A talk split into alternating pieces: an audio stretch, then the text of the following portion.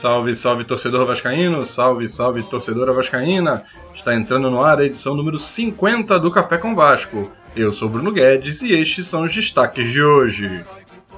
Dunga não mostra interesse em assumir o Vasco e diretoria segue perdida. Sidão é relacionado para encarar o Corinthians e pode ser titular.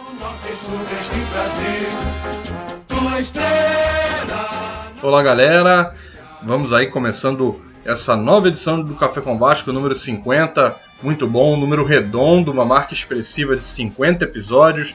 Sempre chegando mais gente para acompanhar, seja pelo WhatsApp, seja pelos agregadores de podcast. A gente está tentando cada vez mais também entrar em novas plataformas e começar um Café com Vasco que hoje vai tentar analisar um pouco a situação do comando técnico da equipe. Saiu Alberto Valentim e não voltou, não chegou ninguém já que a situação da diretoria é muito complicada. O primeiro nome que surgiu com força, depois de uma especulação que pareceu infundada do nome do Vanderlei Luxemburgo, foi do Jorge Jesus, o técnico português, que preferiu negociar com clubes europeus. Dorival Júnior, que teria uma proposta do Oriente Médio, também ficou afastado das possibilidades de chegar na colina. Como a gente disse no programa de ontem, surgiu o nome do Dunga através de matéria do Globoesporte.com. Hoje, o Felipe Schmidt, repórter também do Globoesporte.com, fez uma matéria um pouco mais detalhada sobre a situação. O Vasco não fez uma proposta oficial ao Dunga, mas houve uma procura de representantes do clube a intermediários. Mas uma recusa do técnico já surgiu, o Dunga não mostrou interesse em assumir o Vasco. Outro que também não assumiu, segundo a matéria do Felipe Schmidt, é o, não, não, não demonstrou interesse, né, na verdade, é o Diego Aguirre. Então o Vasco vai riscando nomezinhos da lista. Né? E aí, no objetivo principal do presidente Alexandre Campelo, que é encontrar um nome experiente, vai ficando complicada a situação.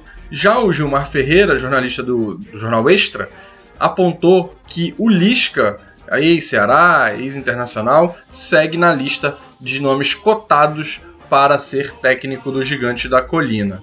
No Net Vasco, aquela enquete que eu citei ontem sobre a contratação do Dunga seguiu no mesmo patamar hoje, né? São 70% do público contrário à vinda do treinador. São cerca de 8.600 votos, né? Quase 6 mil pessoas votaram contra a chegada do Dunga.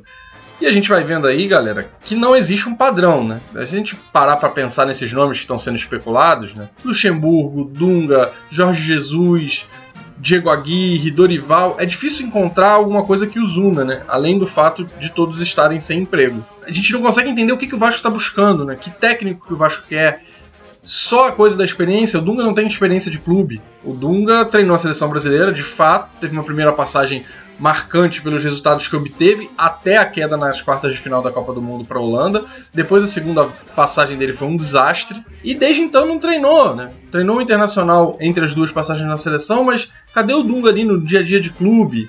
Né? Até brinquei no Twitter que podem fuçar lá aquelas puxar uns tweets antigos que vão achar. E eu escrevi isso para a SPNFC uma vez que eu queria o Dunga no Vasco, isso em 2014, quando ele estava é, se eu não me engano, é, indo para a seleção, voltando para a seleção.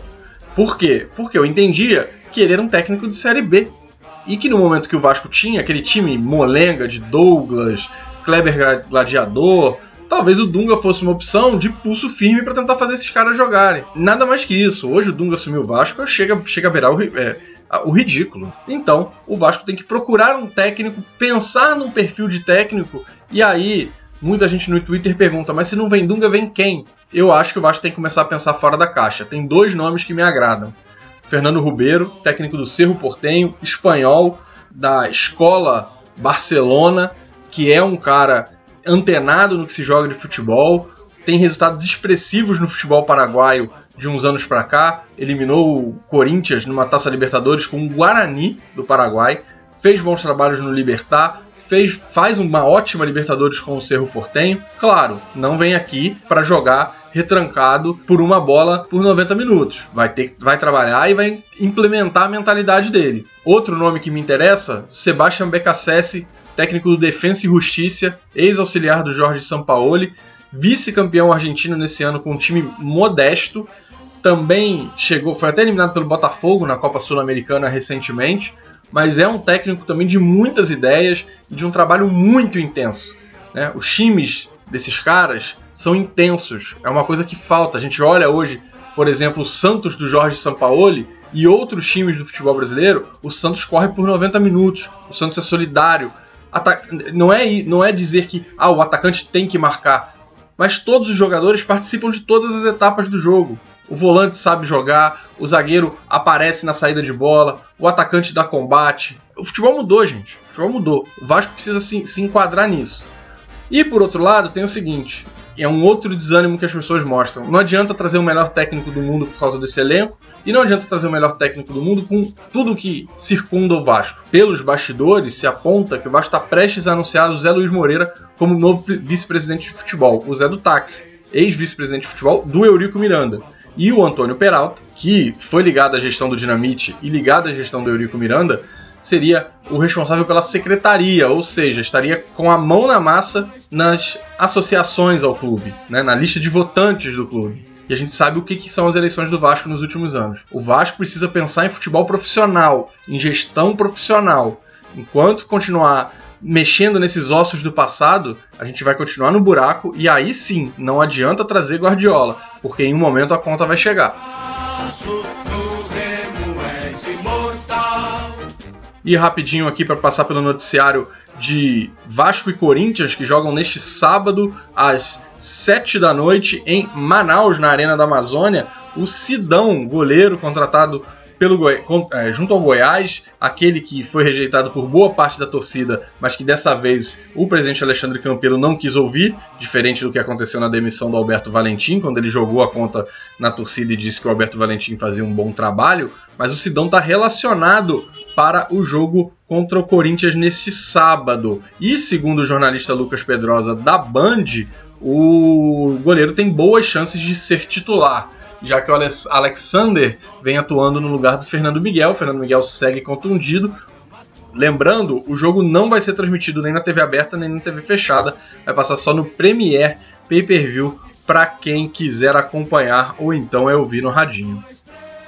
E o Corinthians vem cheio de problemas para enfrentar o Vasco, né? Não vai ter Danilo Avelar, lateral esquerdo, o zagueiro Henrique, o volante Júnior Urso e o atacante Gustavo. Todos têm problemas físicos. O Corinthians, para enfrentar o Vasco, segundo o Globoesporte.com, deve ter Cássio, Michel Macedo, Marlon, Pedro Henrique e Carlos Augusto. Richard, Ramiro Jadson, Janderson, Vital e Wagner Love. Vital é o Matheus Vital, né? Olha a lei do ex aí, vamos tomar cuidado. Já o Vasco ainda é uma incógnita, né? Então vamos aguardar para ver como é que o Vasco vai jogar nesse fim de semana. O Vasco foi recepcionado com uma bela festa lá em Manaus da torcida e também com manifestações contrárias ao presidente Alexandre Campelo. E antes de encerrar, o Vasco foi derrotado, foi eliminado da Copa do Brasil Sub-20 na semifinal, venceu ontem o Palmeiras por 2 a 0, foi buscar lá em São Paulo um resultado muito bom, mas tinha perdido por 4 a 1 em São Januário e se despediu da competição. Vamos todos cantar de coração. A gente vai ficando por aqui com mais uma edição do Café com Vasco. Lembrando que você ouve a gente pelo WhatsApp. Quem quiser entrar nos grupos aí pode, pode mandar mensagem para o cafécomvasco.gmail.com ou pelo telefone 21 98 605 6654. Além disso, querendo pode enviar mensagem nas redes sociais, no arroba Café com Vasco, no Instagram e no Twitter. Ficamos por aqui. Semana que vem tem promoção. Fique ligado, vai ser para você que está acompanhando a gente nas redes sociais, beleza? Essa foi a edição de número 50 do Café com Vasco. Um abraço, bom fim de semana e até segunda-feira.